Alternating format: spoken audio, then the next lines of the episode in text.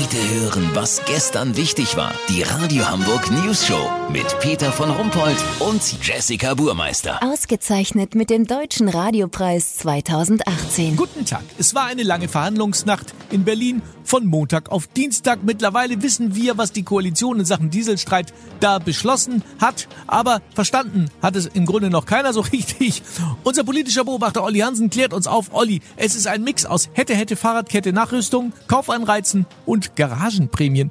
Äh, was ist denn bitte eine Garagenprämie? Angenommen, du fährst ein Auto mit Euro 5, geschummelt 6, in Wahrheit 4, welches theoretisch nachrüstbar ist. Wenn du dich entscheidest, das Auto in der Hauptverkehrszeit in der Garage stehen zu lassen, erhältst du pro nicht gefahrenen Kilometer 0,06 Cent Garagenprämie aus dem sogenannten Mauscheltopf, in den alle einzahlen.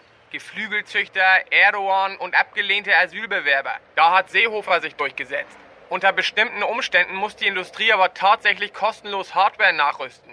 Da hat Nahles sich durchgesetzt, aber nur wenn der Name des Autohalters auf Lodge oder Irga endet. Außerdem muss man mit Wartezeiten rechnen, die die eigene Lebenserwartung leicht übersteigen können.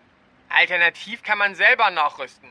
Beim Bastelpaket 3 gibt's vom Hersteller ein YouTube-Video, wie es gehen könnte, und 200 Euro, um sich im Baumarkt die nötigen Teile zu beschaffen. Ah, ich denke, das kostet 3000 Euro. Ja, genau. Und Jessys Mutter hat Abitur, oder was?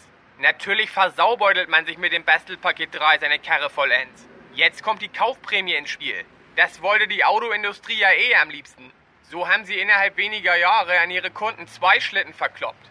Das erhöht den Börsenwert des Unternehmens und das Privatkonto der Vorstände. Weißt, wie ich mein?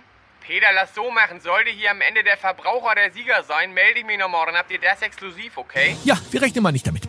Vielen Dank, Olli Hansen. Kurznachrichten mit Jessica Burmeister. Studie, jeder dritte Deutsche neigt zum Populismus.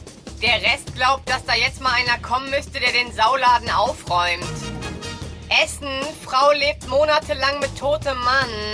Ja, hab ich von meiner Mutter auch gedacht, aber samstags zur Sportschau hat er sich dann doch bewegt. Digital, neues Dämmernet schließt endlich die Lücke zwischen Darknet und normalem World Wide Web. Das Wetter. Das Wetter wurde Ihnen präsentiert von Babylon Templin, die neue Serie über die wilden Zwanziger in der Uckermark.